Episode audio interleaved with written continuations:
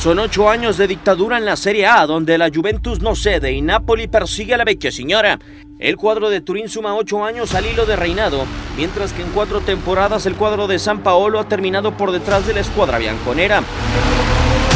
El vigente campeón ha modificado a su entrenador para esta campaña. Mauricio Sarri toma el timón de la Juve para encaminarlos a su añorado deseo, la Champions League, y también mantener el dominio en Italia. Está claro que la Juventus en Italia tiene que levantar la mano para ser la favorita y tiene la obligación de hacerlo bien. De las cuatro temporadas en donde Napoli ha terminado por detrás de la vecchia señora, la anterior fue la peor, ya que culminaron con diferencia de 11 puntos de distancia. Es por ello que el equipo napolitano ha dado continuidad a Carleto Ancelotti. comparar con la Juve con el Inter. sí, tenemos que compararnos con la Juventus y con el Inter que cambió de entrenador. Aquí decimos que no se ha dado el cambio. Fuimos uno de los pocos equipos que no cambió.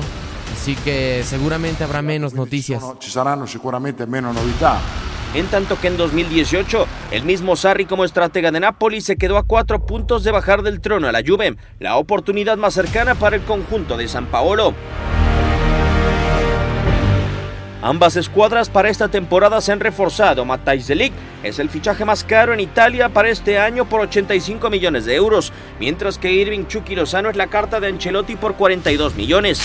Apenas en la segunda jornada de la Serie A, es momento de comenzar la carrera entre Napoli y la Juventus por el Scudetto de Italia.